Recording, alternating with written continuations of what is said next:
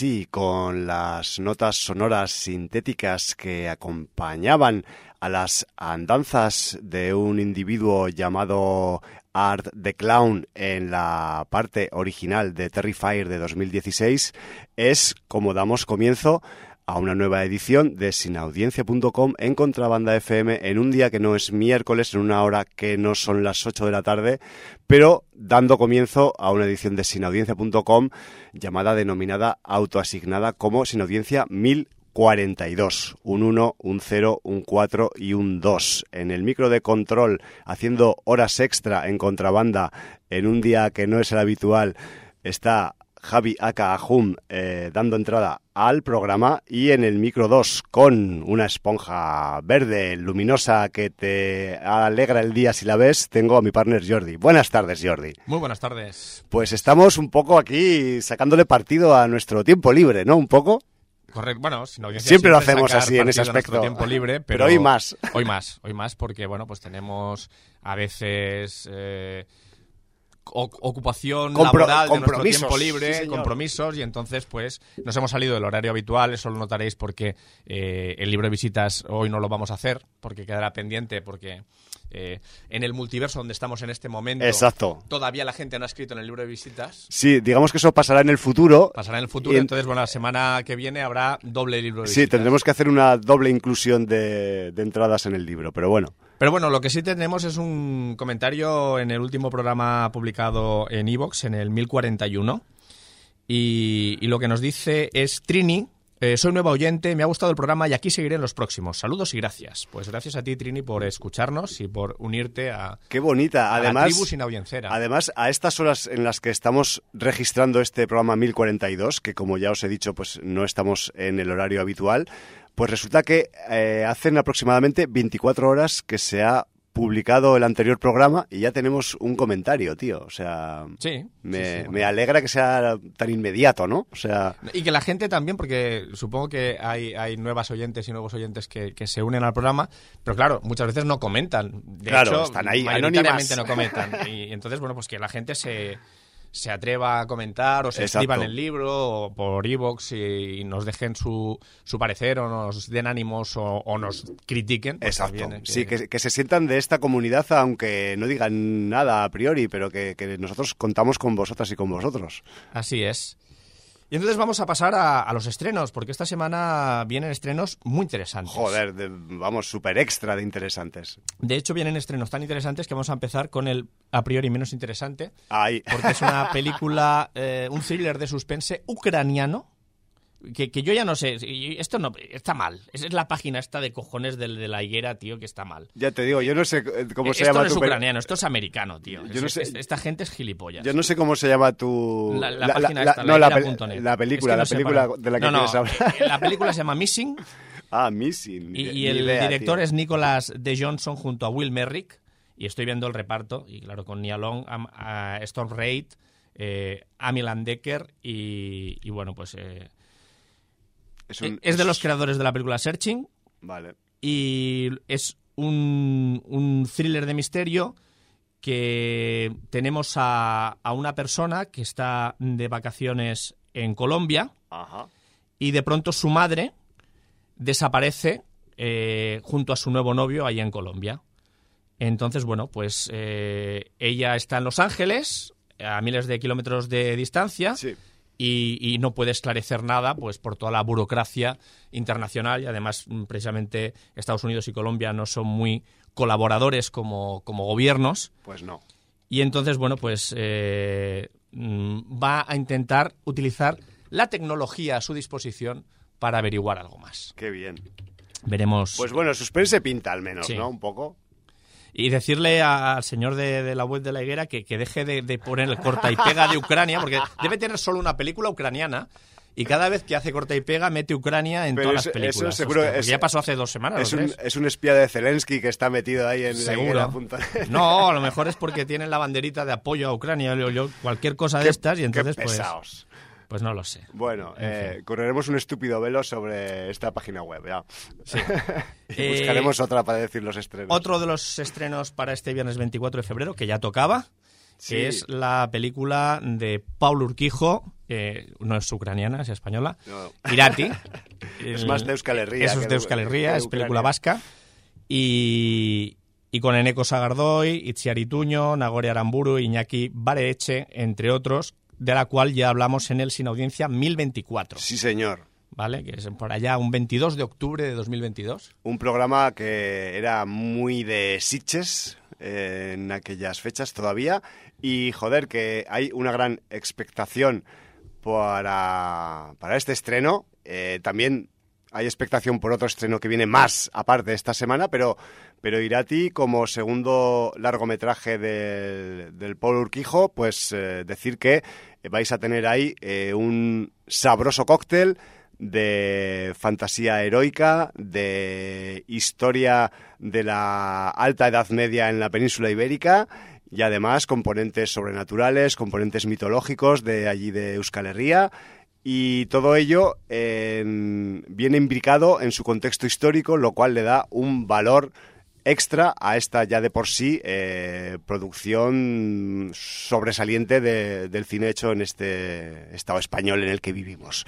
Ojalá hubiera muchas más películas y muchos más proyectos tan audaces y con, con tanta enjundia como tiene Irati. Mm, que si no me equivoco, no sé si fue el viernes o el sábado en la 2, en versión española, pasaron el Rementari. El Rementari, que es el primer largo del, del Paul Urquijo. Sí, siempre utilizando eh, todo el acervo y, las leyendas de Euskal Herria Por supuesto. hacer sus películas. Sí, todos esos mitos y todas esas criaturas, y todo ese eh, animalario e imaginario, digamos, eh, de bestias que hay también pues, en la mitología vasca. que, que mola que le den cancha eso también. Y luego, cuando creo que era Selecta Visión, ¿no? Selecta Vision, sí señor. Anunció que, iba a traer Terrifier 2. Que normalmente suelen traer cositas de anime, que son, son especialistas en anime. Esta bueno, pero también en el terror... Mm, Están empezando a, hacer, sus pinitos. Cogen cositas. Y entonces dijo Selecta Visión, vamos a hacer que Terrifier 2 se estrene en salas con estreno comercial en España, en febrero. Y este 24 de febrero tenéis en salas Terrifier 2 y no precisamente con una distribución pequeñita. Han conseguido más de 50 salas en todo el territorio. Prácticamente se puede ver en, cada ciudad de España o cerca. Y, si tenéis ocasión de capitales. capitales importantes, sí, hombre. Pero ya doy por descontado que muchos pueblos, desgraciadamente, se han quedado sin salas comerciales y tienen que acudir a la capital de provincia, a esas multisalas, porque eh, realmente, si la situación del cine, de las salas de cine, ya era mala antes de la pandemia, pues la pandemia todavía lo ha agravado. Aunque, por suerte, creo yo, eh, aquí no somos tan cerriles como en Estados Unidos, donde un gran porcentaje de gente decía que no iba a volver a las salas de cine a contaminarse y, pues, pues, ya cambiarán de opinión y si no, pues que les zurzan, así tal cual. Bueno, pues eh, esta Terrifier 2 de Damien Leone, eh, que nosotros tuvimos la suerte, al menos yo, porque tú, estás esperando para poder verla en pantalla grande, yo tuve la suerte de verla en el Terror Molins, esta pasada edición de 2022, y eh, tú lo que has aprovechado es, porque tenías pendiente la 1, claro. Terrifier, de ver Terrifier y entonces, bueno, pues la 2 me voy a esperar para comentarla, porque la 1 y la 2 la comentamos en el programa 200 de cine de serie, pero no fue aquí en Sin Audiencia. Sí. Entonces no estaba aquí de alguna manera registrada, registrada en, nuestro, en nuestro blog y en nuestro eh, pues listado de películas, listado de, lo que hemos eh, hablado aquí en el programa.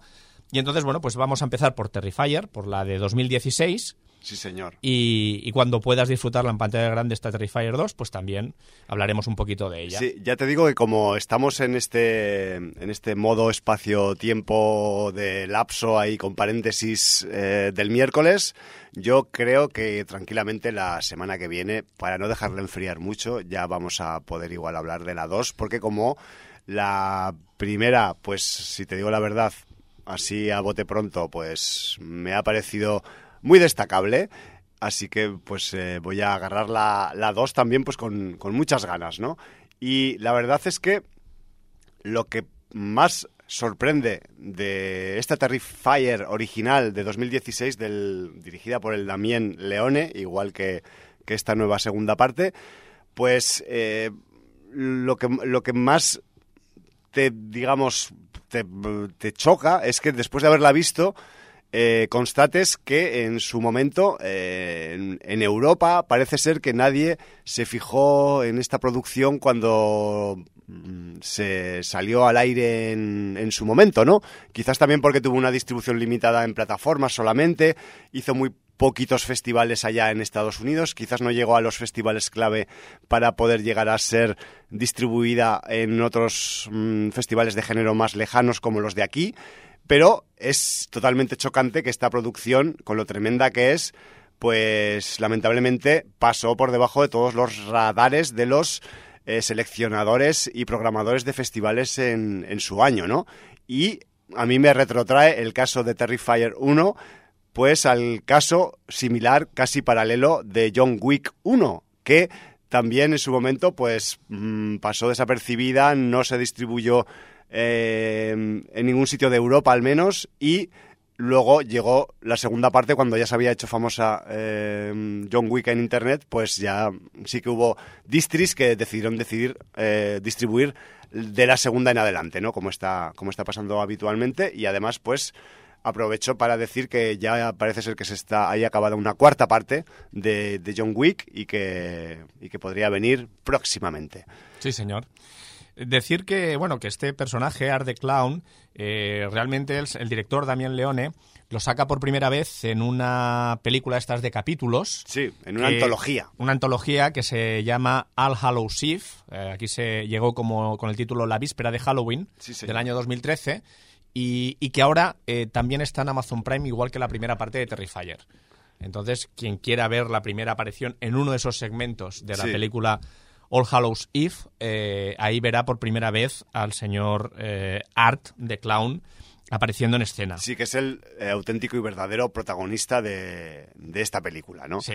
También yo he encontrado, y por, pura, por puro tirar de currículum hacia abajo, que el mismo director en 2011 hizo un corto con el mismo título que pues, le sirvió un poco como de eh, arranque, ¿no? Y de, y, de, y de puesta a funcionar de este, a priori, personaje que tiene mucha sustancia, como es Art the Clown, y que eh, pues es el tipo que lleva la batuta en este menú de Terrifier en el que podemos decir que tenemos terror, slasher, gore, splatter, tenemos parte de survival, tenemos mala hostia, tenemos total falta de prejuicios a la hora de retratar la ultraviolencia y también el acoso de un asesino a sus víctimas potenciales.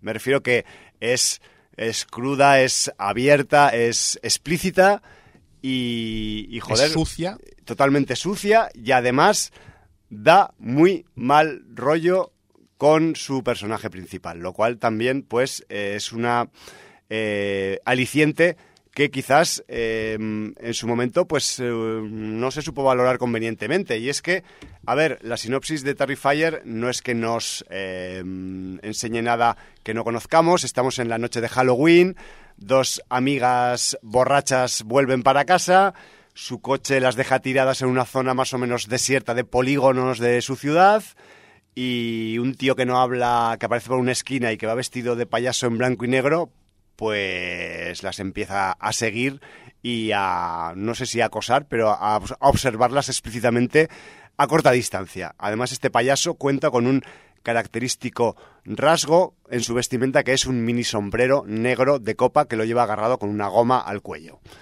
que le marca pues como, como distintivo. A ver, eh, esta película en sus, títulos finales, en, el, en, los créditos, y esto es un poco empezar por el final para llegar al principio, rinde homenaje a tres nombres, a tres mmm, mitos, a tres maestros del terror, como son eh, Hooper, Craven y Romero. Quizás podríamos decir que es lo que tenemos en esta película en plan... Eh, mmm, reciclaje de estos tres mitos referenciales del terror? Pues más o menos, pero lo que yo diría que es Terrifier es una especie de nieto bastardo de estas tres mentes maestras, pero parido con, entre comillas, los parámetros del siglo XXI. Me quiero explicar. Porque, eh, evidentemente, si algo eh, vincula a estos tres autores que acabo de nombrar como principal influencia del director de Terrifier, eh, todos tienen esa suciedad intrínseca, sobre todo en sus primeras obras, que es lo que ha un poco influenciado al director de, esta película para darle esa estética.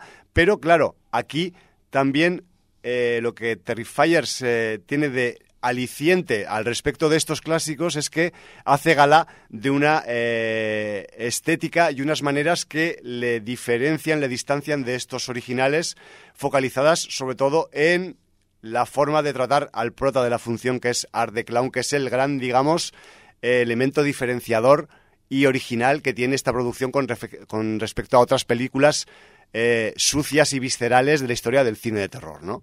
Entonces, eh, en un, en un reparto que prácticamente pues está lleno de gente desconocida y que de la que cuesta encontrar referencias más o menos que nos puedan sonar. Alguna puede haber por ahí, pero, pero cuesta lo suyo. Si no nos autorreferenciamos al mismo director con obras pasadas, pues lo que tenemos es a un actor, que tengo que decir el nombre, David Howard eh, Thornton, que es el tipo que, que hace de art clown y es el tipo que construye eh, todo lo que tiene de aliciente original esta película mm, al respecto de su personaje protagonista. Pensar en un eh, asesino o un acosador que va vestido de payaso, que también va enmascarado, aunque con máscara móvil, como diferencia de otros enmascarados asesinos de películas slasher, y que aquí pues yo, yo, creo que más que una máscara va pintado, va pintado con una especie de calva falsa. Exacto, a eso me refiero con, con máscara móvil, que eh, la diferencia entre eh, Art the Clown y otros eh, protagonistas de slashers es que Art the Clown gesticula. Tiene, Aunque, aunque sea irreconocible por su maquillaje, el tipo pues no tiene una máscara rígida como puede tener el Jason Burgess o una careta como el Michael Myers, y lo que tiene es eh, pura pintura de payaso. Entonces, ¿qué ocurre? Pues que el tipo es súper expresivo. Entonces, eh, toda esta responsabilidad y toda esta expresividad que tiene Art de Clown recae en ese arte del mimo que tiene David Howard Thornton, que, que yo imagino que en su pasado ha debido hacer de mimo, porque es que si no, no, no me explico cómo un tipo puede ser tan convincente, ¿no? Haciendo ese registro. Es un actor que sale del doblaje, es, actor de doblaje, sobre todo de películas de animación y videojuegos de animación, y, y yo creo que has nombrado la palabra clave, que es mimo. O sea, dicen las malas lenguas que, que Damien eh, basó el personaje de Art the Clown en Marcel Marceau, uno de los mimos más famosos francés. Sí. Eh, bueno, la gente un poco más viejuna lo tenemos en mente. Y entonces el maquillaje que llevaba Marcel Marceau es bastante parecido al, maquillaje con el que han dotado a, Art eh, de Clown. Cabe decir que tanto en el corto como en All Hallows Eve, Art fue interpretado por otro actor, por Mike Gianelli, no, no por eh, David Howard Thornton. Y, fue a partir de Terrifier y ya en Terrifier 2 donde David Howard Thornton se hace con el personaje y lo que dices tú, le dota de una expresividad y, realmente, sin decir una palabra, porque no dice una, palabra, una. Eh, es capaz de expresar tantas cosas diferentes y transmitir al espectador eh, tantas sensaciones que, que yo creo que estamos ante un personaje, bueno, estoy convencido que va a ser icónico en el cine de terror. Se ha ganado su, lugar sin lugar a dudas. Ya tarda, ya tarda porque primero, o sea, em, evidentemente las pelis que juegan al terror más o menos duro y explícito siempre intentan eh, agarrar eh, dentro de su iconografía algún tipo de mm, personaje o de concepto que en la vida real también da un poco de yuyu o de miedo, ¿no? Y me estoy refiriendo incluso, pues que si en el anterior programa hablábamos de la niña de la comunión en la que esas muñecas que se regalaban en las comuniones en el siglo XX, que casi son eh, objetos de, de, de, pasaje del terror, ¿no? Que, que se regalaban a los niños y que dan mucho mal rollo, pues con, con Art de Clown se fusionan los conceptos de los mimos que dan mal rollo y la estética de los payasos que también dan mal rollo. Entonces se, hace, un, se hace un mix ahí porque al final eh, Art the Clown, tal y como está caracterizado, aunque eh, juegue a ser un mimo, pues realmente es, es un clown, ¿no? Su propio nombre ya lo, ya lo indica. Lo que pasa es que tenemos ese tipo de payaso mudo que eh, pues eh, gesticula facialmente para dar a entender eh, pues su, su, su, comunicación con el exterior. Realmente el trabajo que tiene Art de Clown en esta función es yo diría que es sobresaliente. Me refiero que a efectos de actuación mm, hay momentos en los que cuando sobre todo eh, Art de Clown pone eh, caras para expresar diferentes estados de ánimo eh, que él lleva dentro, pues son especialmente espeluznantes porque en momentos dados eh, pone incluso caras de buen tipo y de tío amable y de tío que podría ser cándido, ¿no? O, inocente. Y, el, luego es un hijo de, la gran puta que flipas, ¿no? Me refiero que ahí, reside un poco la, la grandeza en la interpretación de Art de Clown, porque, por un lado, ya por su estética, ya dices, quieto parado, me voy por, por, otra calle, yo no me cruzo con ese pavo por la calle, lo primero. Y lo segundo, que si le dejas hacer, ya, pues encima, pues te puede, te puede despistar porque eh, dentro de un registro que se supone que es totalmente eh, repulsivo, el tío puede llegar incluso a hacerte bajar la guardia con sus caritas de pena y, de, y, de, y de mimitos. Es que es un personaje curioso porque de alguna manera a, la espectadora o al espectador del cine de género con algunos gestos se los va a ganar. Ya. Aun siendo el malo, te va a conquistar porque tiene esa expresividad y esos sin romper la cuarta pared directamente, de alguna manera está transmitiendo a la espectadora, eh, pues eh, diciendo, voy a hacer esto y voy a ser capaz. Y tú estás deseando que lo haga. Y lo voy a hacer con una sonrisita. Con una sonrisita burlona. Estaba pensando, porque el, término que, define eh, la fobia a los mimos y a los payasos es coulrofobia, que es muy... Joder. Sí, sí. que eso tiene que ver con el colon en vez de con el colon. Coulro. C-O-U-L-R-O. Es difícil de pronunciar porque es que viene de un término griego que es colobacristes.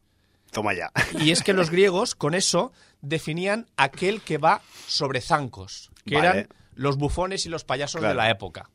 Y entonces, esta coulrofobia es el miedo irracional tanto a mimos como a payasos, o sea, eh, define a ambos que también podrían definir a personajes de circo como aquel que va sobre zancos, ¿no? Claro, claro. Que es el término raíz en griego para, esta definición de, la fobia a los payasos y a los mimos.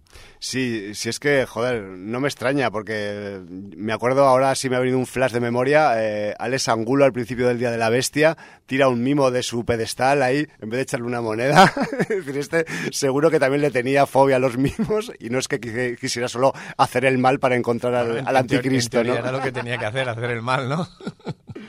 Pero bueno, eh, volviendo un poco a, Terrifier, mm, habréis, eh, si no habéis visto la película, quizás os habéis imbuido o empapado de, lo que hablan de ella, de su explicitud, de su visceralidad, de su eh, capacidad de provocación, de su, de su falta de, digamos, de, de ningún tipo de mm, de criterio o de, o de reserva a la hora de mostrar la violencia y bueno... Y eh, una incorrección política a un nivel que no se veía hace tiempo en las pantallas. Que ¿eh? sepáis que es todo esto verdad, o sea, me refiero que mm, no hay, no hay literatura en esto, o sea, son, son factos que ocurren en la película, es una peli pues que es, que es muy cruda, que, que juega con esa con esa fachada eh, desconcertante del mimo asesino y que, y que cuando se pone asesino no hay, no hay rival. O sea, me Ni refiero, vuelta atrás, ¿eh? Me refiero que es, es, un tipo que, que, que, si hace prisioneros es para alargarles el sufrimiento, no es porque,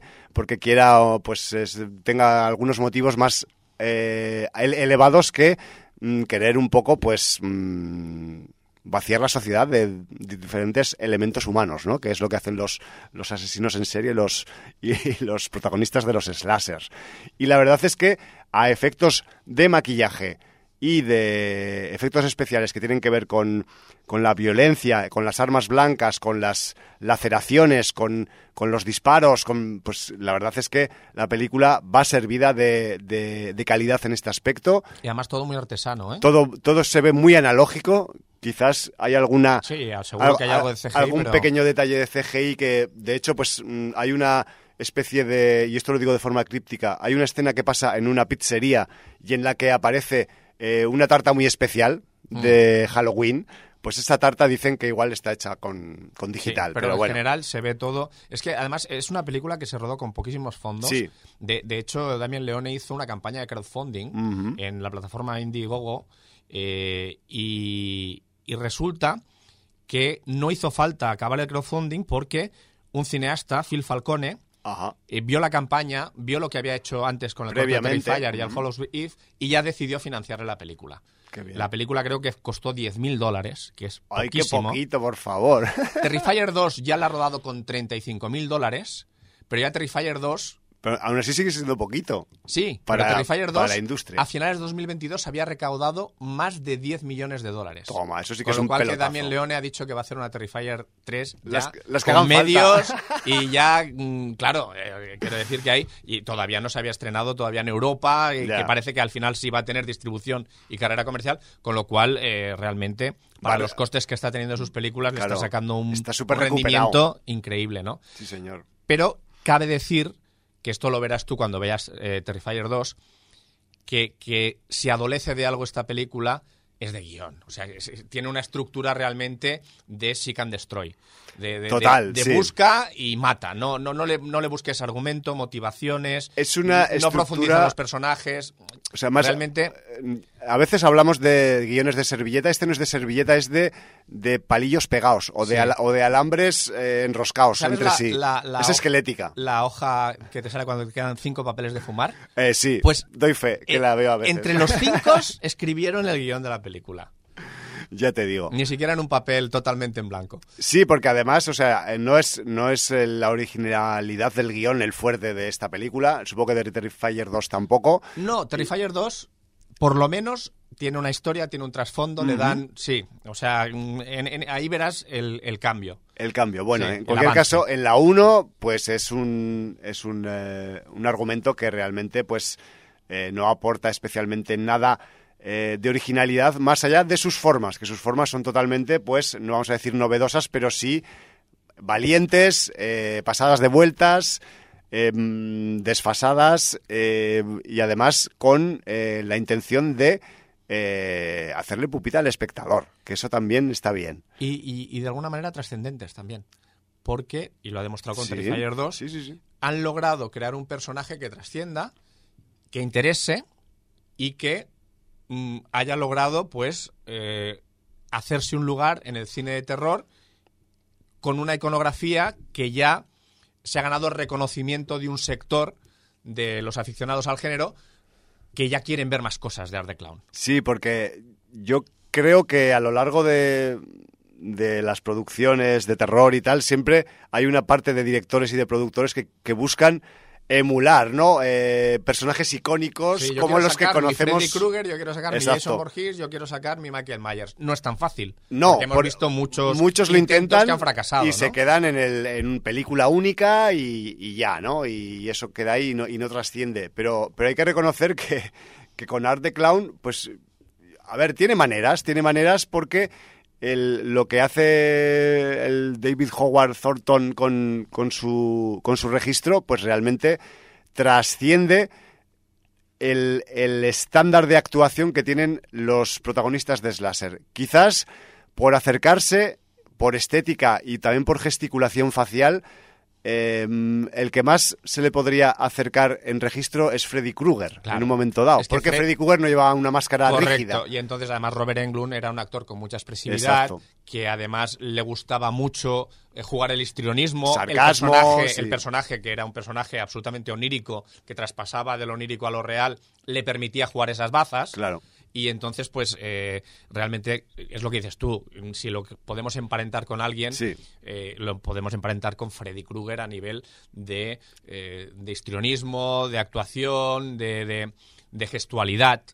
Claro, evidentemente, en el caso de Leatherface o de Jason o, o de Michael Myers, nunca tenías expresividad ninguna, o Ghostface, porque están todos escondidos tras una máscara. Exacto, tal cual. Y además nunca les enseñaba la cara a sus, a sus víctimas. A sus víctimas y a los cámaras de la película. Entonces, tenemos un problema con la expresividad. Entonces, la, la, gracia y la originalidad, lo que la hace diferente a Terrifier, pues es el, es el propio icono que yo no sé si ya lo pensaron hacer como tal cuando lo concibieron en el primer corto y en el, la primera antología, pero funciona. Yo, para mí, funciona. Entonces ya veremos a ver cuánto se puede estirar o cuántos registros más puede aceptar sin que eso acabe siendo o repetitivo o, o cansino o, o, que ya no da más de sí. Pero bueno, por ahora parece que sí que da. Entonces tampoco seamos eso, eh, agoreros todavía. No, no porque que... yo, quiero decir, yo ya he visto la 2 sí. y en la 2 yo creo que se enaltece todavía. Bueno, todavía, pues me animas más por, todavía. Porque además, además eh, ¿qué pasa si eh, Art no está solo? Ya. Eh, pues hombre, es que pobrecico solo ahí siempre. Bueno, pues quizá se puede inventar un compañero o compañera en su imaginación. Porque lo acompañe. Amigo imaginario, pues me estás poniendo los dientes como hasta Pues, el suelo, colega. Imagínate. mm, eh, la 2 bueno. juega muchas bazas. Una Sí. de ellas es la duración, porque dura dos horas y media. Sí, esta, la primera es súper La- cortita. es- son ochenta y pico minutos, Sí. pero la segunda, mm, como tenía 25 mil dólares más, dijo, Ya, ya, ya, vamos dijo, aquí a jugar Vamos, fuerte". vamos a comprar cinta. Claro, lo agradece el guion porque tiene más historia y los Claro. personajes tienen más Se profundidad, puede profundizar más. pero eh, también lo que hace es seguir dando un recital art de que puede dar mucho juego todavía. O sea, es que mm, las situaciones que saca Art the Clown en la Terrifier 2 no te las acabas, ¿eh? O sea que Qué en bien, ese, en ese sentido yo creo que vas a disfrutar. Bueno, yo ya te digo que estoy ya expectante, ya me estoy mirando un hueco de agenda para poder eso, a partir de este próximo viernes, pues poder disfrutar en alguna pantalla grande y, y, joder, que, que después, lo he dicho al principio, lo digo también ahora un poco acabando el comentario de la peli, yo flipo que este, este título, pues eso, pasará por debajo de todos los radares de la mayoría de festivales de género de- del planeta de aquellos años.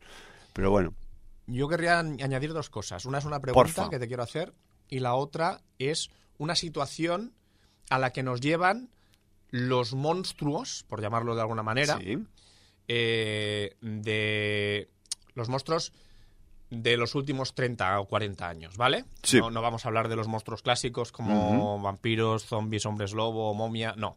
Hablo de, de- de los últimos 40 años, esto es Freddy Krueger, Jason Borges, Michael Myers, siempre se acaba valorando cuáles son sobrenaturales y cuáles no.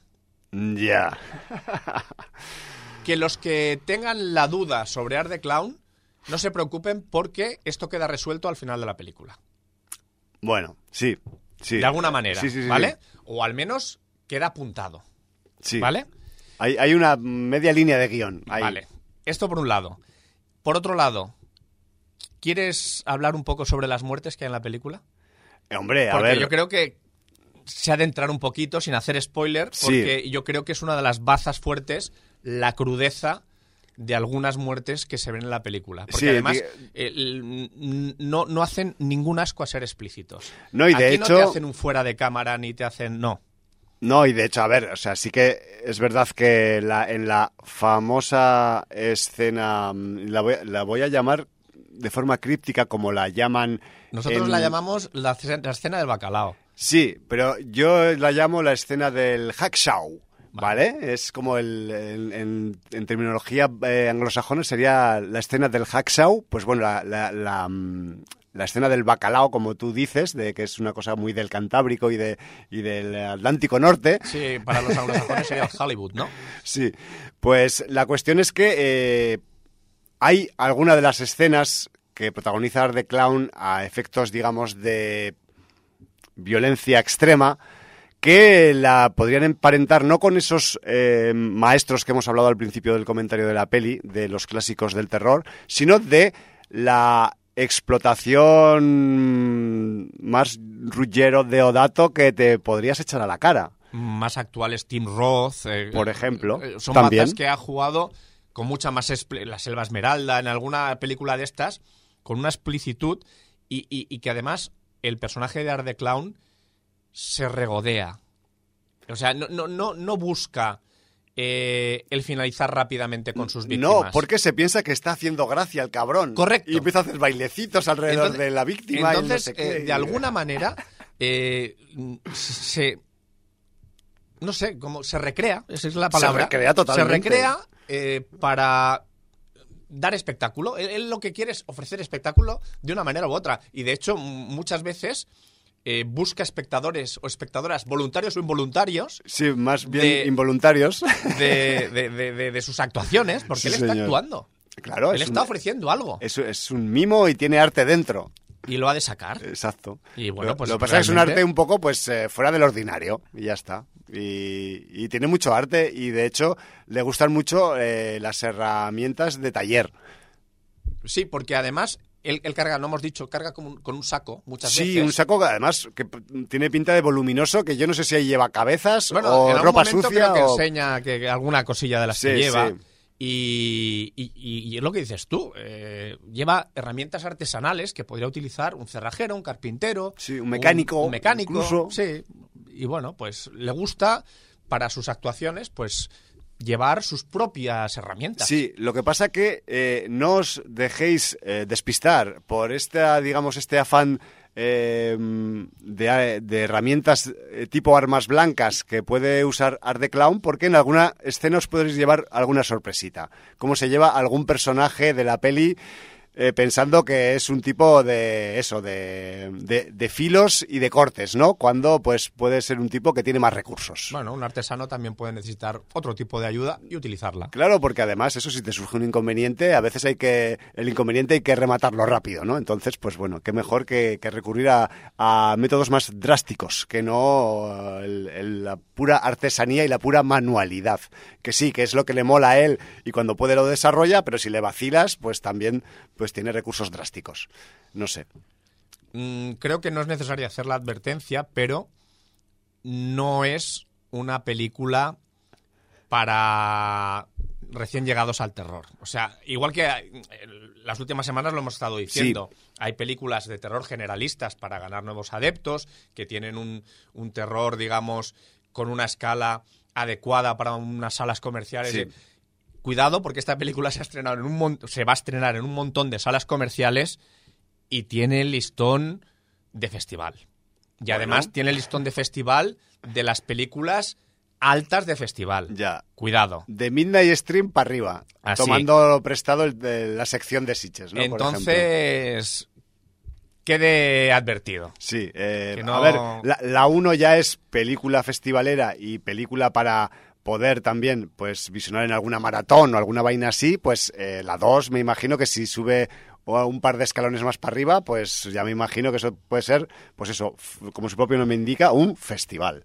Entonces, pues bueno, de festival en festival, ya que todavía falta para que lleguen algunos festivales físicamente, nos damos festivales con películas como Terrifier y Terrifier 2. Así que eh, yo ya te digo, ya os digo, me ha sorprendido gratamente. Ya mis compis, tanto de Sin Audiencia como de Cine en Serie, habían hablado muy bien de Art the Clown y, y vamos que firmo todo lo que se ha comentado previamente porque es una realidad y hay que tenerlo en cuenta porque no sabemos hasta dónde llegará Art the Clown porque está ahí, está ahí subiendo sus escaloncitos, ahí chino chano, en fin. Así que mm, me temo que seguiremos, al menos en parte, próximamente eh, hablando de las aventuras de este simpático personaje llamado Art the Clown. Da para una serie de animación. Las da- aventuras de da- Art the da Clown. para muchas cosas, porque también, como tiene un diseño definido y es, en cierta manera, pues icónico, eh, se podría reproducir muy fácilmente para hacer animación.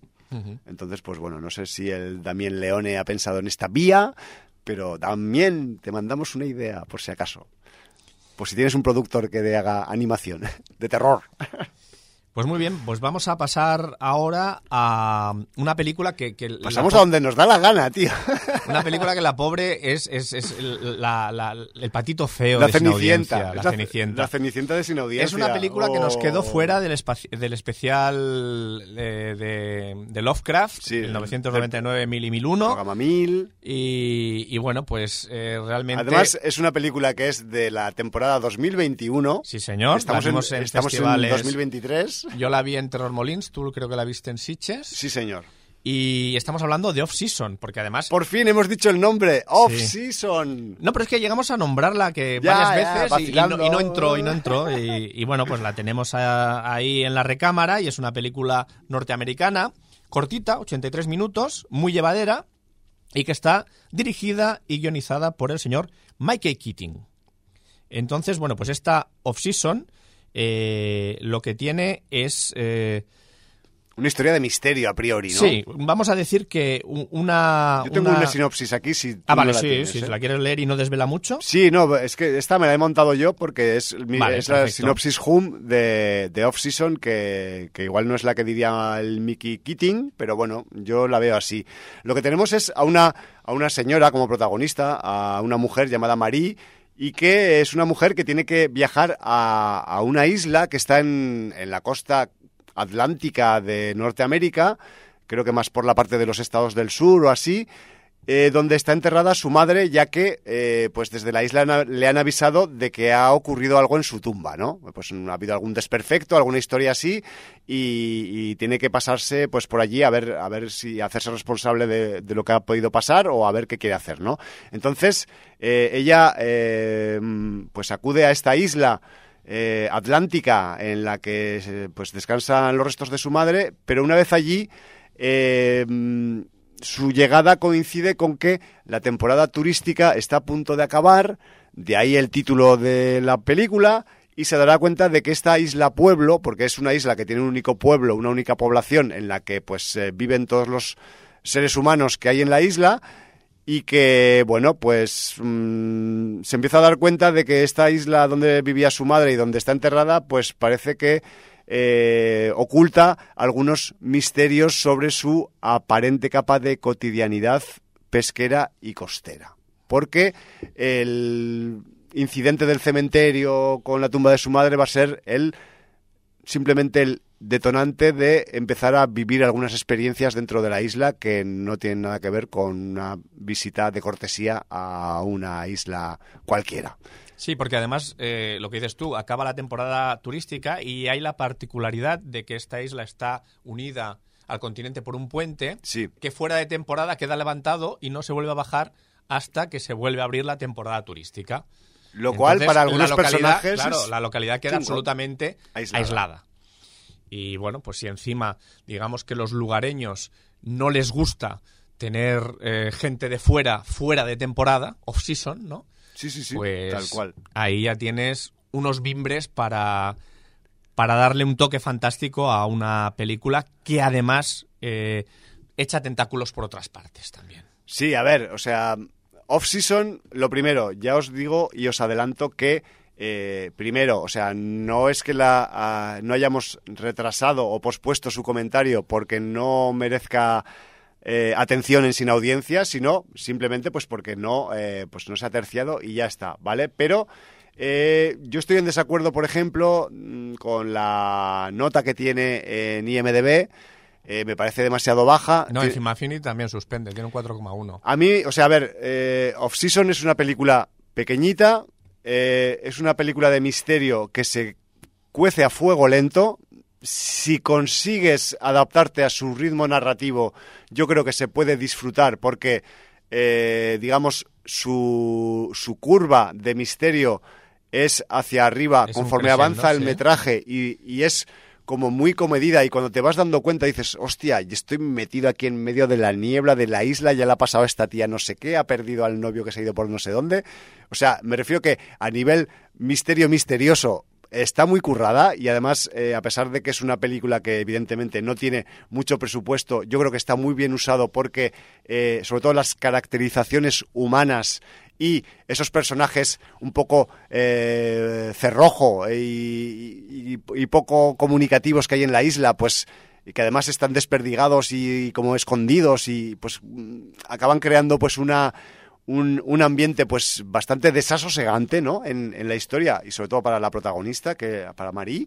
Y además hay que decir que Off Season acaba eh, desembocando en un final que, eh, sin hacer alardes ni spoilers, es uno de los finales que eh, más nos podrían recordar al señor Howard Phillips Lovecraft que hemos visto en las últimas dos, tres temporadas de festivales, ¿vale? Ha habido otras que también han tenido en cuenta Lovecraft, pero eh, aquí quizás no te esperas que vaya a ir por ahí, pero claro, si tienes un poco de experiencia en el bagaje mm, de Howard Phillips, por el camino te puedes empezar a imaginar que eh, esto va a ir un poco pues hacia las líneas un poco del de esa mm, de esa cosmología que, hizo popular a este, a este autor de, relatos cortos de, de, fantástico y de, y de, y de terror, ¿no?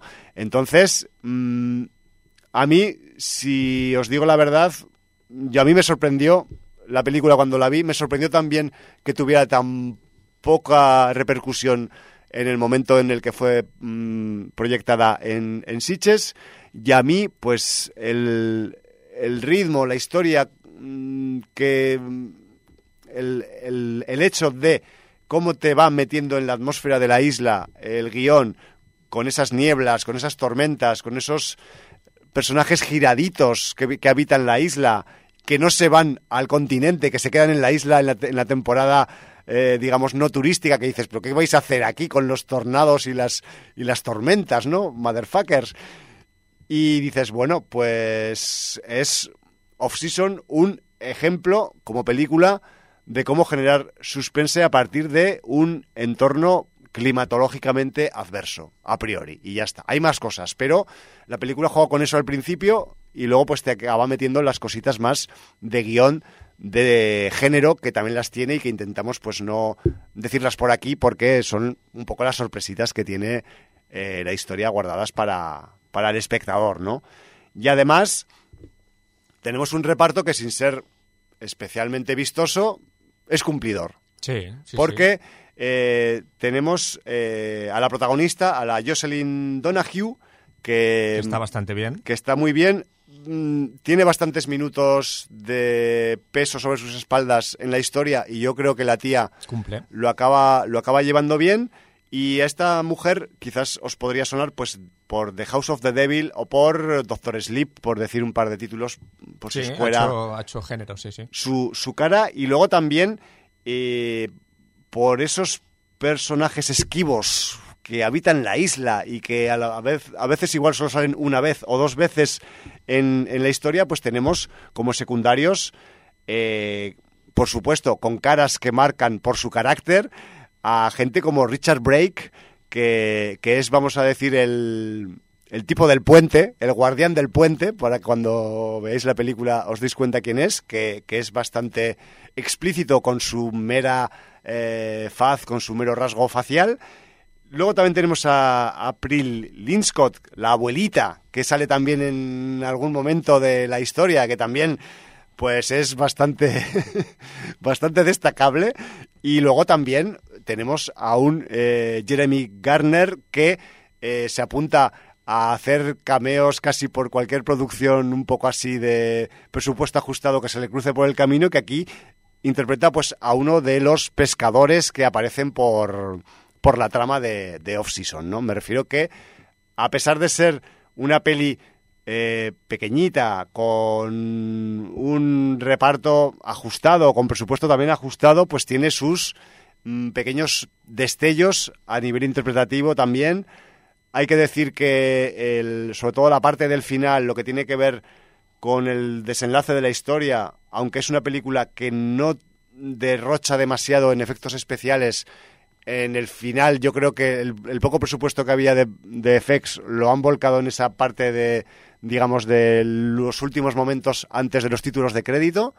Y me parece que es una peli que mm, está muy bien empacada, que como historia de misterio que gira hacia el terror, eh, posiblemente no de esta mm, realidad, pues mm, funciona muy bien. Y, y yo qué sé, yo la reivindico y quizás pues habría que ir pensando en que esas reseñas tan negativas o tan poco eh, fructíferas que tiene por internet, pues que no son tan tan, tan de justicia, ¿no? No sé, quiero pensarlo al menos. Yo mi opinión es que eh, el, el, problema que tiene la película es que siendo una película con una duración muy corta, en su tramo inicial se hace muy reiterativa. En situaciones, en... Entonces, cuesta un poquito meterse en harina. Igual te marea un poquito. Claro, entonces la gente que no entre en la premisa o en el juego, ya. Eh, pues le puede costar y entonces cuando llega a todo el creciendo final no le parece suficiente o no ha entrado en el juego y entonces por eso puede tener un poco esas calificaciones más bajas. Yo estoy de acuerdo contigo que, que el reparto cumple, que la idea de la premisa es muy interesante. Creo que la dirección es un poco torpe, también te lo digo, porque yo creo que desaprovecha ciertos momentos de tensión. También le hace daño que mucha gente por ambientación la emparenta con Silent Hill y para mí no tiene nada que ver. La niebla. Sí, porque hay niebla, no por otra cosa. Para mí, salvando las distancias, tiene más que ver con muertos y enterrados. Por ejemplo. Pasa en, en vez de en una población costera, en una isla. Y aunque la premisa de muertos y enterrados es diferente, sí que tienes unos lugareños con un comportamiento extraño, errático, por alguna causa. Tosco, eh, aquí pasa lo mismo. Tienes un marido la protagonista o novio la protagonista que lo matarías. Porque yo creo que primero que es el peor actor del casting seguro. Sí, sí, sí, tal y, cual. Y segundo, el comportamiento que tiene el personaje es que es hostiable desde el minuto uno. Pues sí. Pero la película va desembocando en una atmósfera, una escena en el bar-restaurante también que tiene, eh, que está muy lograda. Luego también, eh, incluso a la luz del día, algunas escenas que no es fácil eh, jugar con el terror a la luz del día. Sí. Y aquí. Súper complicado. Y aquí te saca adelante alguna escena también eh, a la luz del día.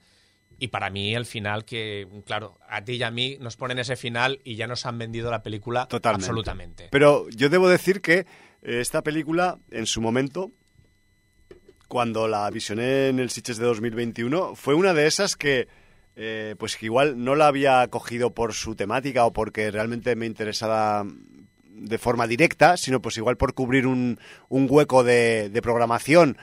Y además porque era una de las que eh, creo que había en el retiro a primera hora de la mañana. Entonces, claro, cuando llegas en tren corriendo a Siches, si, pillas uno en el retiro, no tienes que pegarte el, no, la, pues la estación y ya casi te metes la en el panzada hasta, el, hasta el hotel, ¿no? Que es la que está un poco más lejos. Entonces, creo que la cogí por esas razones simplemente y me llevé una grata sorpresa, porque también a veces hago eso y me he comido cada mierdón también que flipas.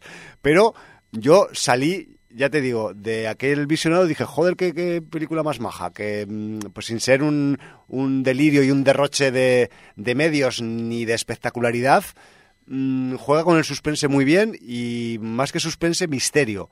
Y joder, mm, a mí esa atmósfera cerrada, enrarecida que hay en la isla, que dices, hostia, ¿y ahora, ¿y ahora cómo me voy a ir yo de aquí? Si es que, que, luego está ese, el factor escape, ¿no? Que dices, hostia, claro, que dices, aquí... Ese, puente. Estoy, estoy, aquí con estos frikis encerrada en esta isla y ¿qué voy a hacer yo aquí ahora todo el invierno, no? Y, bueno, ¿qué vas a hacer, maja? Pues eso, eh, seguir tu camino porque no podemos hablar de lo que, de lo que puede hacer la protagonista en, en la historia, ¿no? Pero que sí que es verdad que Mm, a cualquier aficionado aficionada al misterio, a las películas de eh, lugares o ambientadas en lugares remotos, aislados, en, que, en los que llegan unos forasteros y les pasan cosas, pues esta película les va a molar. Y cualquier persona que tenga también aquello de mm, querer descubrir los misterios que hay al final. Pues Por supuesto. Eh, también, evidentemente, esa isla Mm, entraña un misterio y tiene algo que esconder, tanto sus habitantes como la propia isla en sí, porque la isla es un ente más eh, prácticamente vivo de la película. Y, bueno, pues... Es un personaje. En, este sentido, eh, se van a colmar vuestros deseos de mm, saber qué, qué se esconde ahí. Claro.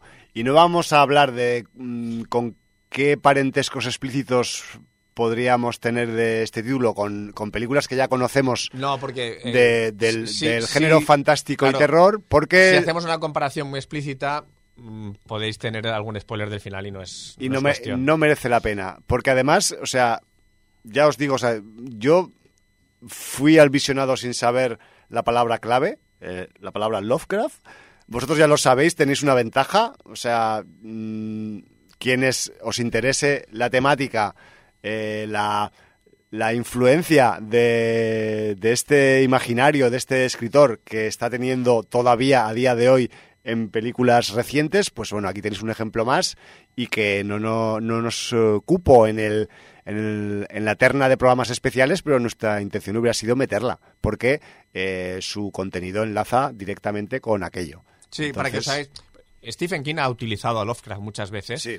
Y aquí podríamos decir que es una película King con final Lovecraft. Sí, sí, es una buena óptica, porque tenemos todo ese misterio que él sabe desarrollar también, esos personajes giraicos que y torbos que dices, hostia, esto aquí que voy a, no, puedo esperar nada esperéis bueno. en la película la profundidad de personajes que da King escribiendo, porque en eso es, él es un maestro, pero sí que tiene esa atmósfera que sabe dar Stephen King y, y la historia va por esos derroteros, eh, teniendo, pues eso, un fuerte vínculo con Lovecraft. Sí, y los elementos meteorológicos de la isla, que también, pues como la propia isla, pues Sí, también pues, juegan, a, juegan a jugar con los personajes pri- principales y también secundarios. Así que yo la... Sí, es, yo- es recomendable como película sencilla, de bajo presupuesto, pero para mí es cumplidora. Y, y además, oye, que son 83 minutos, que tampoco estáis perdiendo un Exacto. tiempo de vuestra vida y de, de cuatro horas. Sí, señor. Y joder, que yo qué sé, yo sé que hay ahí fuera eh, grandes fans del misterio, pues eh, correr como locos para allá, hacia la isla de Off-Season. Pues bueno, pues eh, a ver, porque no sé cómo estamos de tiempo. no Vamos bien, idea. vamos bien. Vamos bien. Nos, Vale. ca- nos pueden caber incluso dos. Bueno, pues vamos a... No, no sé si una, eh, una seguro, dos ya veremos a ver, según lo que nos explayemos, pero vamos bastante bien de tiempo. Vale, pues eh, Javi tenía una espinita clavada. sí, Porque Javi, en se el corazón. Sí. Javi se ausenta sola vez una vez, solamente una vez al año. sí, una o dos. Y, y bueno, pues eh, se ausentó para irse al Festival de, de Donostia, al Festival La Semana Fantástica de Cine de San Sebastián. Sí, señor. Y justo ese programa, pues eh, vinieron aquí eh, los amigos de Cine en Serie y nos dio por hablar de Barbarian y de Coupé. Sí, dos películas Dos que películas en su que tú habías visto en su momento y que también te apetecía decir la tuya. Pues sí. Entonces, bueno, pues eh, este es el momento Sí, de además... quitarte esa espinita. Sí, vamos a quitarnos espinas, pero también por, por hacer también una, un poco de completismo de eh, algunos títulos más de los que han venido en la última temporada otoñal de festivales, que me refiero a ambos dos títulos, eh, vinieron, aunque eh, Coupé creo que se llegó a estrenar en salas como Corten aquí en, Sí. en- en España. Sí.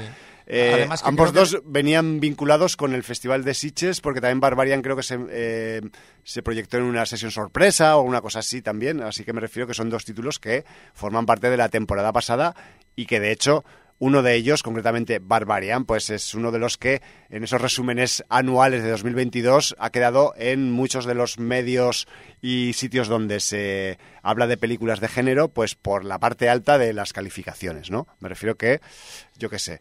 Eh, yo empezaría por Coupé, porque quizás es la, la que más nos va a dar de qué hablar, no lo sé, a pesar de que es posiblemente de las dos la que menos nos gusta. Y estoy hablando en plural, Jordi. No, pero puedes hablar en plural perfectamente Vale. porque, de hecho, cuando...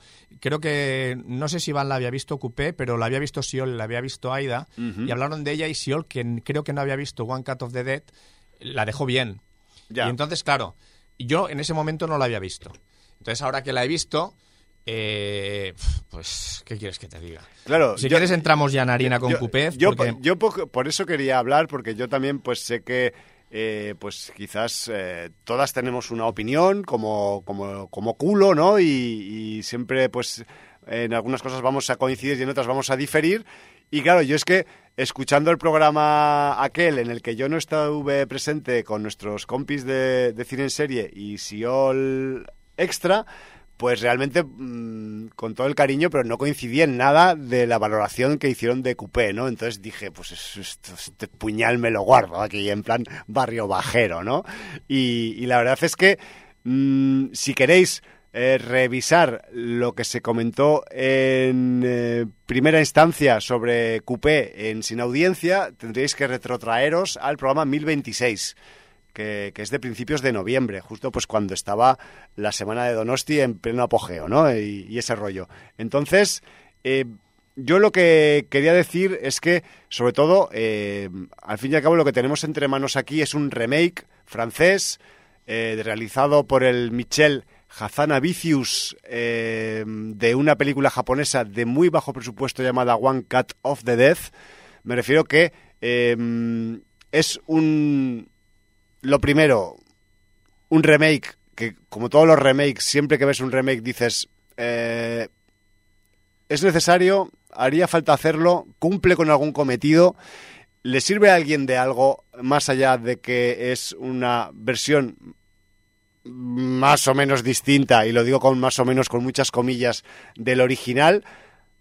Y a pesar de que vamos a desgranar con diferentes razones por qué, yo, sinceramente, eh, lo primero que puedo decir de Coupé es que es una película que me sobra completamente, existiendo el original que existe. Claro, pero ahora yo te voy a decir la razón comercial que tiene Coupé. Ya. La razón comercial, tú eres una persona especializada en cine de género. Entonces, eh, te ves producciones de cine de género cada año tropocientas mil. Entonces a ti te llegó One Cut of the Dead, porque no faltas nunca a los festivales. A mí me llegó One Cut of the Dead, por, tres cuartos de lo mismo. Al público mayoritario y mayoritariamente al público francés no tienen ni puta idea de qué es One Cut of the Dead. Bueno, la estás justificando un claro, entonces el señor eh, Hazanavicius. que no es tonto, que ya ganó el Oscar por The Artist y todas estas cosas, eh, dice, hostia, yo si exploto esto, lo, hago la película francesa y en Francia hago un taquillazo.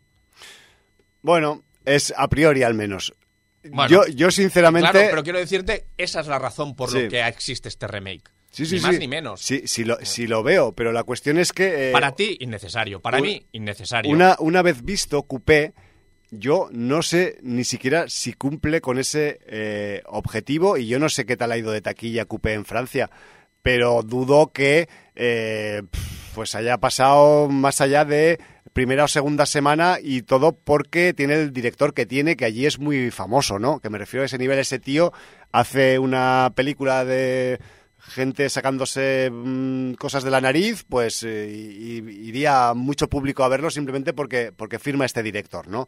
Entonces, yo entiendo ¿eh? que la, una de las funcionalidades de los remakes, sobre todo cuando son de otras filmografías que son lejanas geográficamente, pues es darle una nueva vida a la historia en otro ámbito y en otro ambiente, pero eh, a mí sinceramente eh, me chirría como concepto y más que nada porque eh, si la originalidad o, el, o, la, o la chispa que tenía la película original japonesa One Cut of the Death, aquí se pierde y se desvirtúa completamente, porque y me voy a referir a ello de una forma más eh, concreta.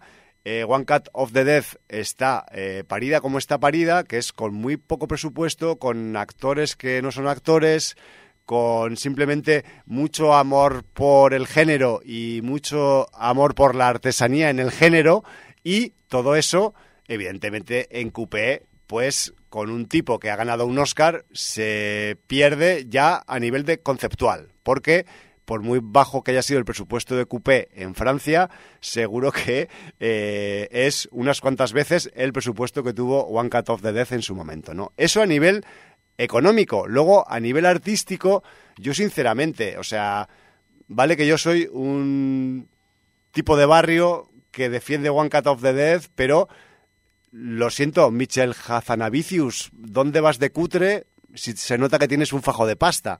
Entonces, yo, sinceramente, la película, quizás si el espectador no ha visto la original, le puede hacer una cierta gracia porque evidentemente la idea original está ahí eh, trasladada, además incluso plano por plano y situación por situación. Ha cambiado el país, ha cambiado el edificio y el entorno eh, físico donde transcurre la historia, pero hostia, quitando un par de añadidos que son de que juegan un poco a hacer humor de cine dentro del cine, como se hacía también en la original, pero con el caso del remake eh, por parte de Francia al respecto de un original japonés, pues mm, no hay no hay una mayor eh, originalidad o algo más que sume respecto al original. Entonces, claro, dices, mm, pues a mí, sinceramente, mm, no me acaba, vamos, ni de ni de entretener mucho, ni de ni de satisfacerme, ni de hacerme un pasar un rato entretenido siquiera, porque me estoy acordando, yo al menos, eh, todo el rato de la original cada vez que pasa una escena en coupé. Entonces, pues claro, eso es un problema. Y yo entiendo que estoy totalmente contaminado por la original, pero mm, también quería poner de manifiesto pues esta forma de ver eh, el resultado que tiene eh, coupé, ¿no? además, en coupé pues tenemos actores y actrices que saben actuar. Me refiero que el, rollo este del amateurismo que tiene la original, pues aquí, mm, o sea, es que están los actores que actúan bien están actuando o jugando a actuar que actúan mal para parecer actores que no son actores. Y yo no sé, yo no me los acabo de creer porque es que al final actúan bien. Entonces, mm, a mí eso me, saca un poco, ¿sabes? También de la, del visionado de Coupé. El hecho de que los, eh, los actores eh, y actrices de la película, que algunos tienen un cierto nombre en la escena francesa, pues se esfuerzan por hacer de malos actores, pero es que lo hacen bien. Entonces, claro, pues, pues no me acaba de servir, porque es otra vez esta, tratar de, digamos, tragarte esta impostura de eh, no parecer que tienes medios teniendo medios, ¿no? Entonces, pues bueno, mm, más allá de que, pues es una película un poco anecdótica, porque no deja de ser anecdótico que haya un remake de, de este tipo de película en un sitio como Francia, pero bueno, yo qué sé, más que esa curiosidad, yo no le veo más valor respecto al original, ¿eh? Digo, así que bueno, no sé. Eh, a efectos de actuaciones o a efectos de humor, porque recordemos también que One Cut of the Death, la gran baza es eh, ese humor que destila, pero a partir de el amor por el género que hay dentro. Eh, aquí lo del amor por el género pues no se acaba de notar tanto porque como, mm, como hay pasta, pues no sé si, si es un hándicap. Y aparte, eh, sinceramente, las situaciones que les pasan a los japoneses en la original, pues tienen mucha gracia y luego repetidas aquí con tíos de Francia, pues no sé si es que son más sosos o menos graciosos o yo que sé qué, o que es el remake que no lo trago, pero a mí no me han acabado de divertir ni la décima parte que me ha divertido la original. Y con esto quiero decir que tampoco es que sea una peli que mm, no sea más o menos divertida, porque sobre todo si no has visto la original, quizás pues sí que te entretenga, pero yo salvo muy poquitas y, mm, veces eh, escenas de coupé por el hecho de que me hayan conseguido sacar una sonrisa, y ya no digo mm, una risa, porque es que la primera, la original, a mí me hizo reír. Esta no me ha hecho reír y simplemente ha sido el personaje del tipo que hace el score de la película el que me ha sacado un par de sonrisillas, ¿no? Y eso que además es un perfil de personaje que casi parece más salido de una peli de Quintín Dupié que no del, del Hazanavicius. Pero bueno, como el Hazanavicius nunca se ha dedicado a hacer género, ni a hacer terror, ni a, mm, hacer comedia de terror, pues, pues yo qué sé, yo, yo lo veo que, que está un poco perdido. A pesar de que tiene una super referencia, pero claro, como lo único que hace es eh, replicar el original con, con reparto francés, pues sinceramente, yo ni fu ni fa. No está mal la peli, ¿eh? O sea, tampoco es que penséis que no se deja ver ni nada por el estilo, pero yo qué sé, a mí me sobra un poquito. La película yo creo que eh, hay que dividir a la gente que haya visto One Cut of the Dead antes de ver esta y la gente que no haya visto One Cut of the así Dead. Es, así de claro. o sea, eh, quien llegue a Coupé sin haber visto la película original japonesa la va a encontrar divertida, la va a encontrar interesante y, le va a encontrar más sustancia que nosotros. Sí, señor. Nosotros que venimos de ver la, película original, pues ¿qué te encuentras? Te encuentras con una película prácticamente copiada plano a plano, interpretada, mejor interpretada, pero ¿qué es lo que menos falta le hace a esta película? Porque a esta película le hace falta la cutre de los 30 primeros minutos para entrar luego en la vorágine de los otros 60 minutos, minutos de detrás de las cámaras. Total. Y, y en eso el elenco japonés le da sopas con onda al elenco francés con su amateurismo, con sus ganas, con su surrealismo, con su manera de llevar las escenas, con su gestualidad, con su em, sobreactuación. Con sus recursos. Con sus recursos.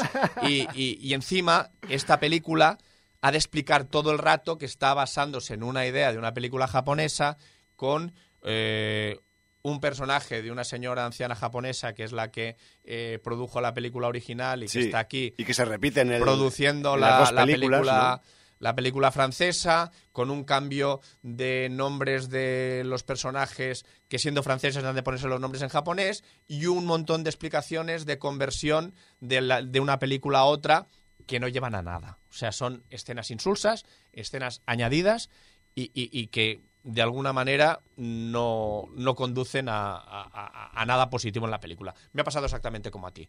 Eh, yo tuve la suerte de ver la, la de One Cut of the Dead en el Terror Molins. Era la película sorpresa de la maratón, creo que de 2017.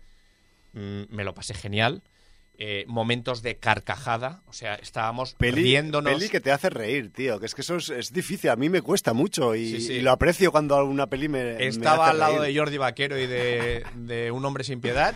Joder, bien rodeado. Estábamos ahí, eh, pues realmente partiéndonos el ojal con la película. Qué bueno. Y esta película me ha sacado tres sonrisas contadas, sonrisas, sí, sí, sí. que, además han sido de, del actor que hace de técnico de sonido. Sí, del escoretista. Del escoretista. Que hace, que hace como el, el, score en directo de la emisión, ¿no? Cuando se produce la emisión. Sí, porque recordemos, para quien no lo tenga muy, muy claro, esta película habla de un directo de 30 minutos en plano secuencia que tiene que emitir una emisora basándose en una película de zombies. Exacto. Tampoco tal cual, tal cual, sí. Ese es el rollo. Entonces, el escoretista de meter toda la música y los efectos en directo.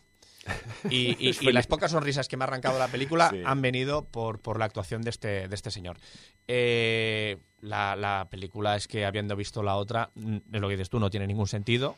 Eh, para, claro, la otra película es una película pequeña, de festivales, gran desconocida para el gran público, y entonces, pues evidentemente, eh, pues supongo que adaptarla al cine francés le habrá dado mucha más repercusión no podemos añadir nada más. Para el que no haya visto One Cut of the Dead, eh, Coupé le puede parecer resultona.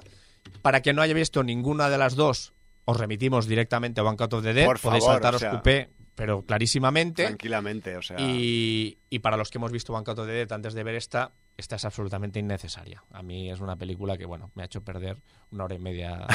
Pobre, lo siento, yo. Tirarla, tirarla por, porque yo quería, la borda. Yo quería dejar, dejar zanjado mi comentario sobre ella y te he arrastrado a un visionado no, no pasa nada, pero tampoco voy a añadir mucho más porque no, no creo que, igual que, la, que este remake no aporta nada, seguir hablando de ella no aportaría nada sin audiencia. Descarado. Y más teniendo eh, cosas más interesantes de las de que hablar. Por ejemplo, de Barbarian. ¡Buah! Menuda. O sea, es que claro, también dices, hostia, el programita aquel de Sin Audiencia del 1026, ¿no? Que también, entre otras cosas, no voy a decir todas, porque para eso pues entréis y lo miráis, pero también pues eh, se cocinó Barbarian en aquel, en aquel programa, registro de Sin Audiencia, ¿no? Y es, y es otra de las pelis que, eh, pues con la con la parte de final del año, pues que nos ha un poco eh, alegrado, en el buen sentido, pues las eh, esas producciones de, de, terror que han ido un poco asociadas a la última parte del año, que han, que han sido unas cuantas que nos han pues dejado eh, ojipláticos o nos lo han hecho pasar muy bien, que también pues son las un poco las dos bazas que tiene un poco Barbarian, ¿no? Que Barbarian es una película de un director que se llama Zack Kreger, Em, es una película en la que eh, pues tenemos eh, como, como historia o como sinopsis inicial pues eh, una chica que llega a un barrio de las afueras de Detroit, creo recordar que era la ciudad, porque mm, pues han contratado una casa de Airbnb y llega a su lugar de destino y resulta que parece ser que ha habido algún tipo de eh, pues error o mm, o incidencia en la reserva y en la casa pues hay más gente cuando la casa debería ser solo pues para ella. Digamos que este es el punto de partida de una historia del, de una historia que es una historia, vamos a llamarla, yo la llamaría un poco historia tobogán, de la que no merece la pena mucho saber demasiado No, de ella, Cuanto menos sepas, mejor. porque además en algunos comentarios mm, pasados en este programa o en programas de nuestros primos de otros programas, pues igual eh, se ha hablado de una forma muy abierta y explícita de lo que le pa- de lo que pasa eh, en Barbarian y a esos personajes que conocemos al principio en la en este arranque de la historia y realmente es una película que juega con sus toboganes y con las sorpresas a eh, buscarte la vuelta todo el rato como espectador. Entonces, mejor no eh, profundizar mucho en ese aspecto, sino que, pues, eh, hablar de ella igual de una forma un poco más críptica, ¿no? A, ese, a ese efecto, Barbarian, como historia, digamos que se, se cuenta con diferentes actos que funcionan como capas.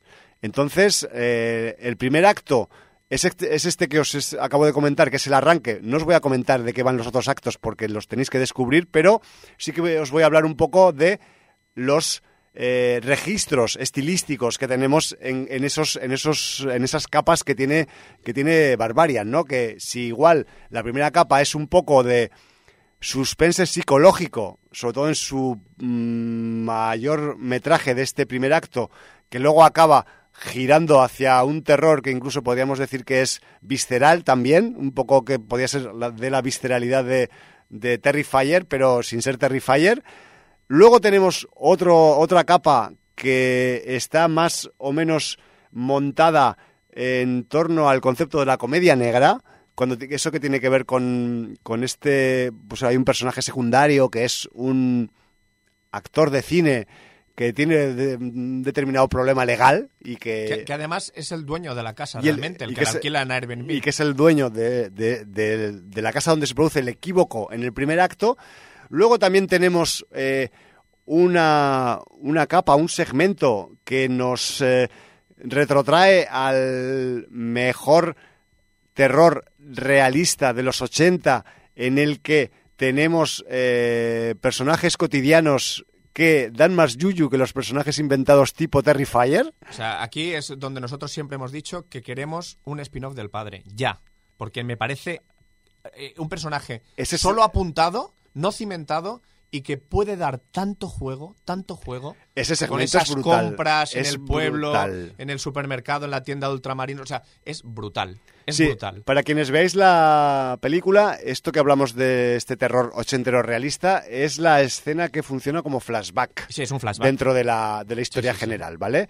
Pero luego también, luego, eh, después de estas capas que hemos comentado, tenemos otras capas ya para el final que ya van hacia el survival más rabioso también. Me refiero que tenemos una, un registro por capas, un registro por diferentes Y- y- y sensibilidades en habría un Barbarian. registro que es mejor no decirlo Sí. porque si lo dices, haces lo que hizo Jordi Vaquero en el programa 200 de Es, exacto, sí, pero que me refiero que tiene que ver también con el survival, tiene Sí. que ver con el con el, eh, el terror más eh, pues eh, más ahí eh, corporal, ¿no? También, ¿por qué no decirlo? Porque es porque es muy corporal todo el terror de la parte del final de, Sí, no, de, de Barbarian. no sería un slasher, pero también un poco, bueno, un elemento de, de, de- de que eres perseguido y Sí, sí, sí, acosado. de- y- de que tienes que luchar por tu vida. Por tu vida, Por tu vida y, y no sabes hasta qué punto, ¿no? Entonces, me refiero que eh, tanto Barbarian en su. En, en la fase, digamos, de estructura narrativa, pues es.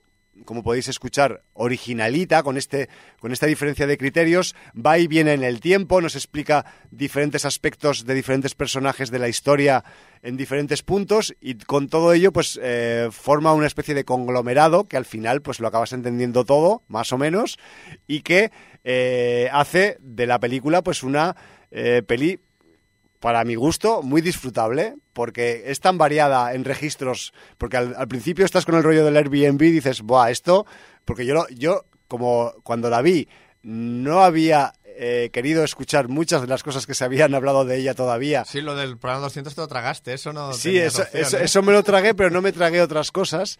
Y he de reconocer que eh, cuando empecé viendo Barbarian, mm, pensaba que todo el rato iba a ser el rollito Airbnb del primer segmento.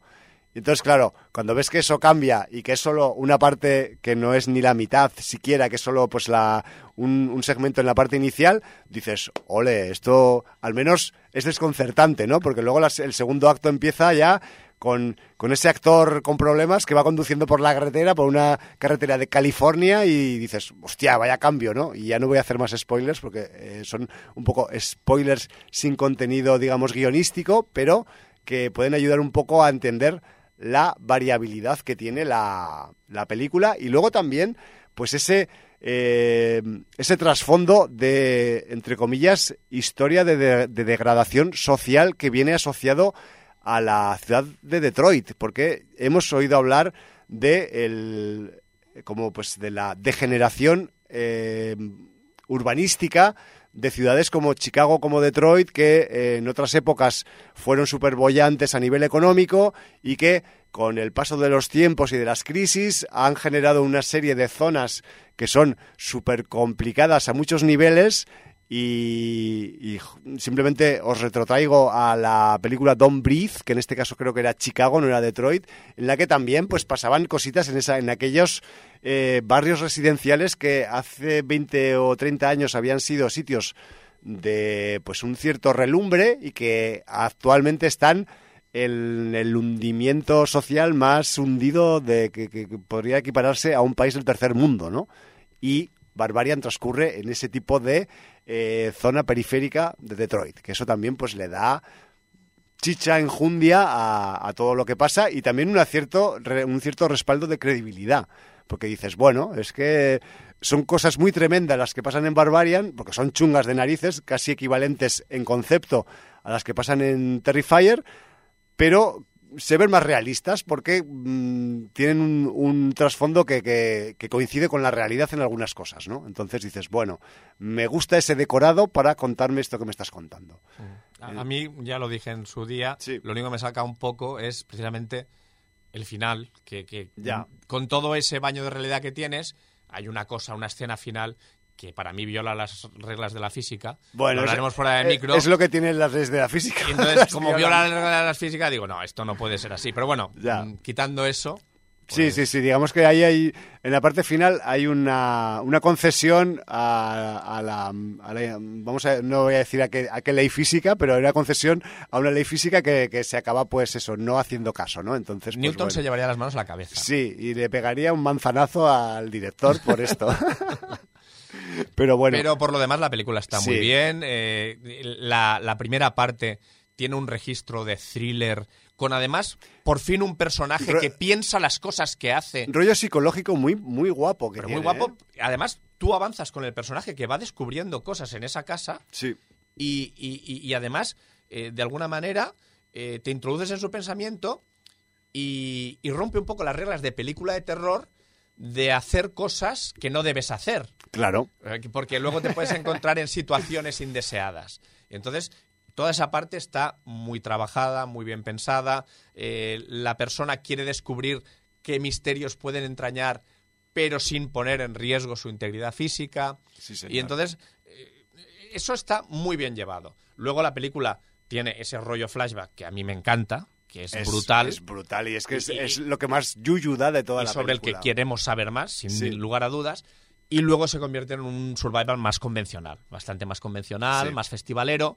Y bueno, quizá para mí está bien, porque está bien, pero es donde la película pues baja un poquito el rendimiento. Podría ser, sí. Sí. Porque es, es, digamos, eh, la parte eh, menos destacable, ¿no? Y menos sorprendente. Sí, porque es más, más estandarizada Sí. de película estándar de survival, que al fin y al cabo pues sí.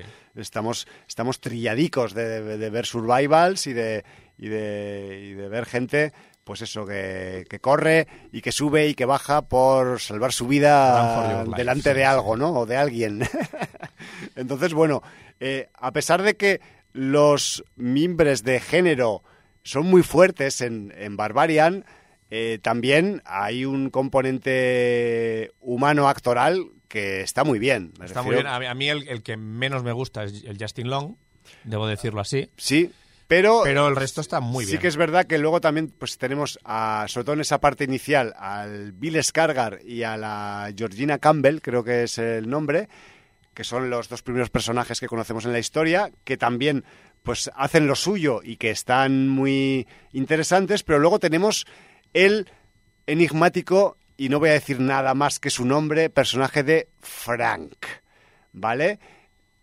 En off-season os he comentado hace un ratico que en el reparto de secundarios teníamos a Richard Brake. Al mando del puente. Pues aquí tenemos también a Richard Brake al mando de otra cosa, pero no es un puente esta vez.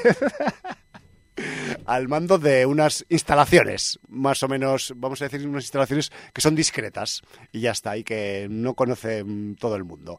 Entonces aquí, pues también, eh, de nuevo, tenemos al, al gran Richard Brake dándonos un registro de cómo se debe hacer un personaje en peli de género para que eh, quede mal rollista, para que quede sucio, insano, Enigmático. perverso y decir, y hostia, yo a pesar de todo lo chungo que es este tipo, quiero saber más de Sí, él. O sea, fíjate cómo somos los fans del género que ante un personaje despreciable y rechazable mm, nos produce curiosidad, ¿no? Bueno, como cuando empatizas con Art the Clown, que Exacto. no es un personaje para empatizar en absoluto. Pues bueno, así, así va con Frank en este en esta Barbarian, ¿no?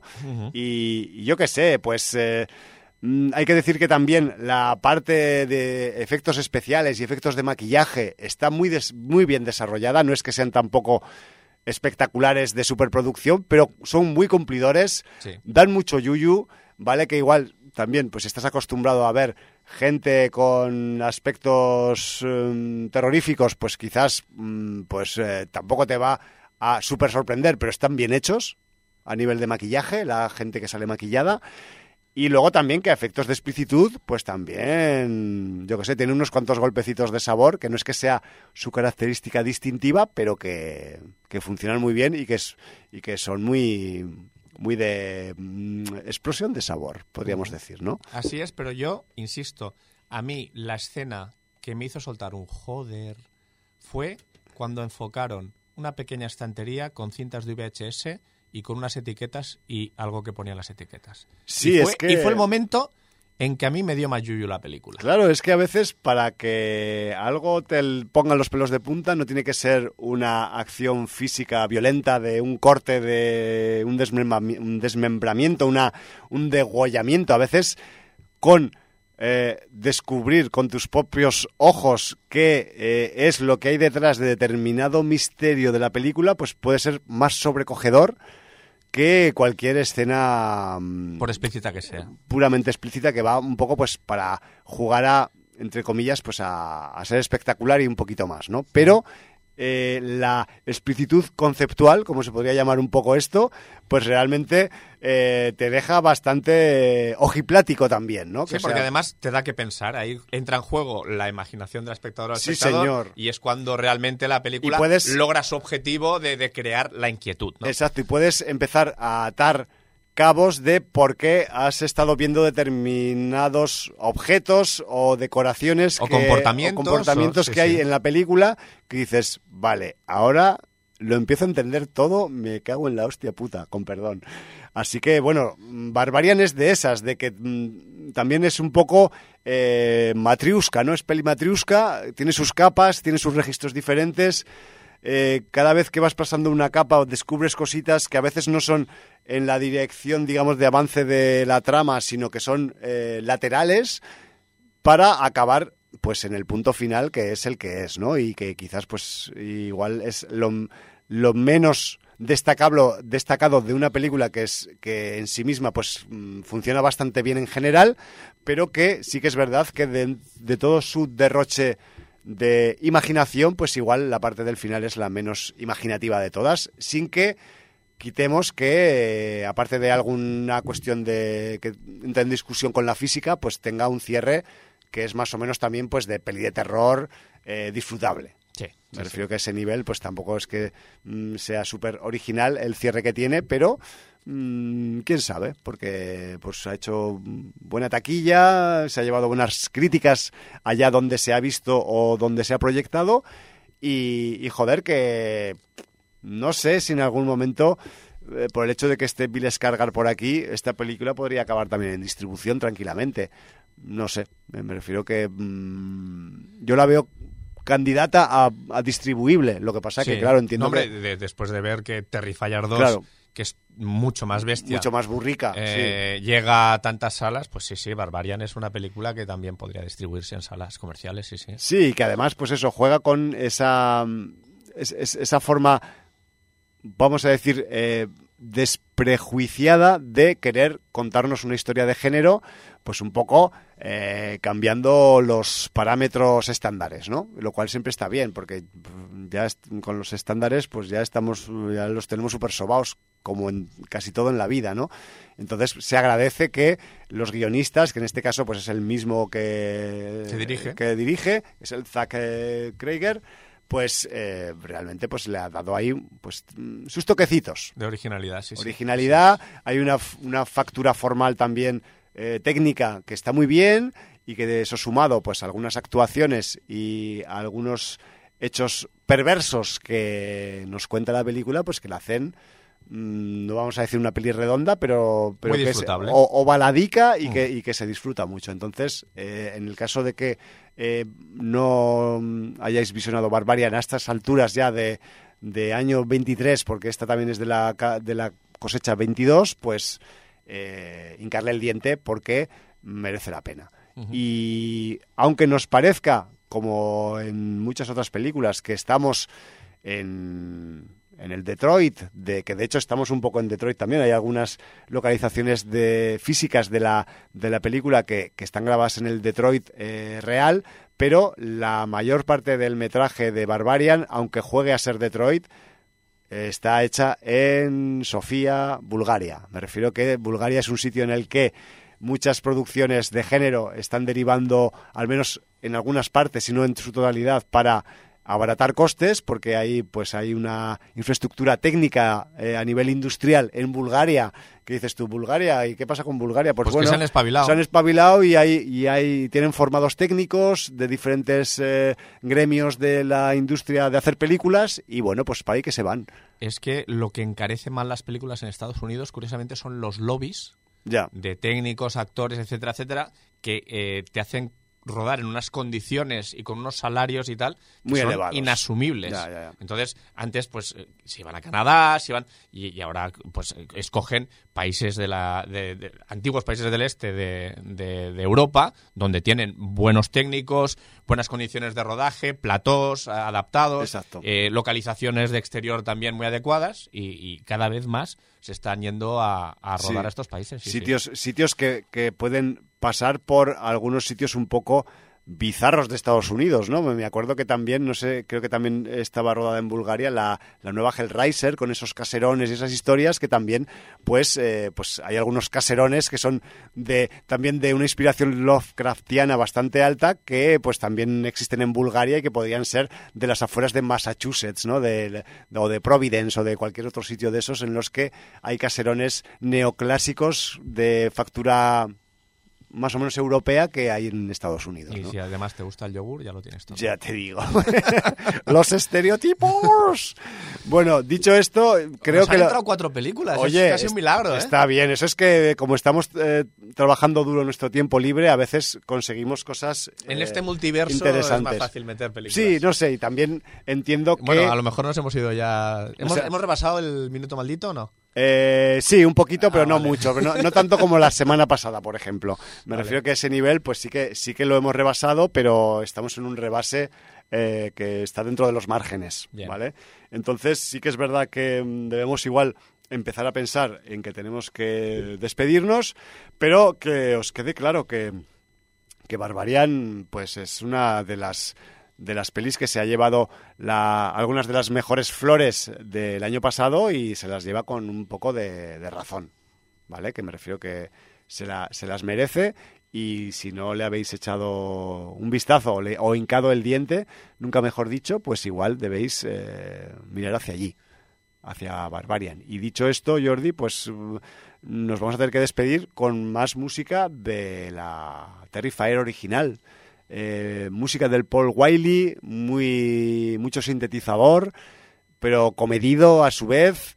eh, mm, también registros en, cuanto a sonido que acompañan muy bien a esos, eh, a esos pasajes tremendos que, que ocurren en, en, Terrifier, en la 1 al menos, que en la 2 pues ya, ya la comentaremos más, más a fondo cuando, cuando lleguemos del, del, del visionado y que si en, en el comienzo del programa hemos puesto el Terrifier theme, la, la tonadilla principal de la película, pues ahora nos vamos a ir con un corte, porque además to todos los títulos del score de Terrifier tienen algún motivo eh, identificativo con alguna escena. Entonces vamos con Kill Horn.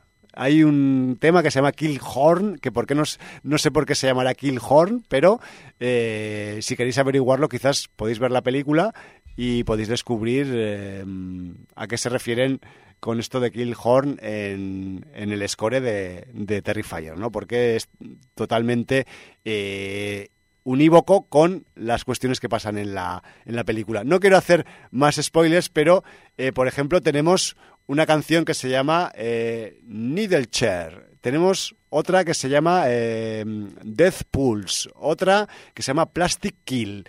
O sea, me refiero que quienes hayáis visto la película os vais a dar cuenta de que todo está súper telegrafiado. Muy referenciado, en sí, los, en a, lo que va pasando en eh, el del- argumento. exacto, del, del score y que, bueno, pues tienen que ver con esos momentos intensitos que tiene la película casi pues en, en todo su metraje, ¿no? Quitando un poco el principio que, que, pues eso, que es la presentación de personajes y que empezamos a, a ver de qué va el rollo, luego cuando una vez entra en harina Terrifier, pues bueno, eh, cuesta abajo y sin frenos. Así que con Killhorn nos, marcham- nos marchamos con el Paul Wiley en el sonido de, de la película y que Nos vamos a despedir ya. por favor nos vamos no sin despedirnos como es debido en este programa. Valar Morgulis de Marcel Marceau.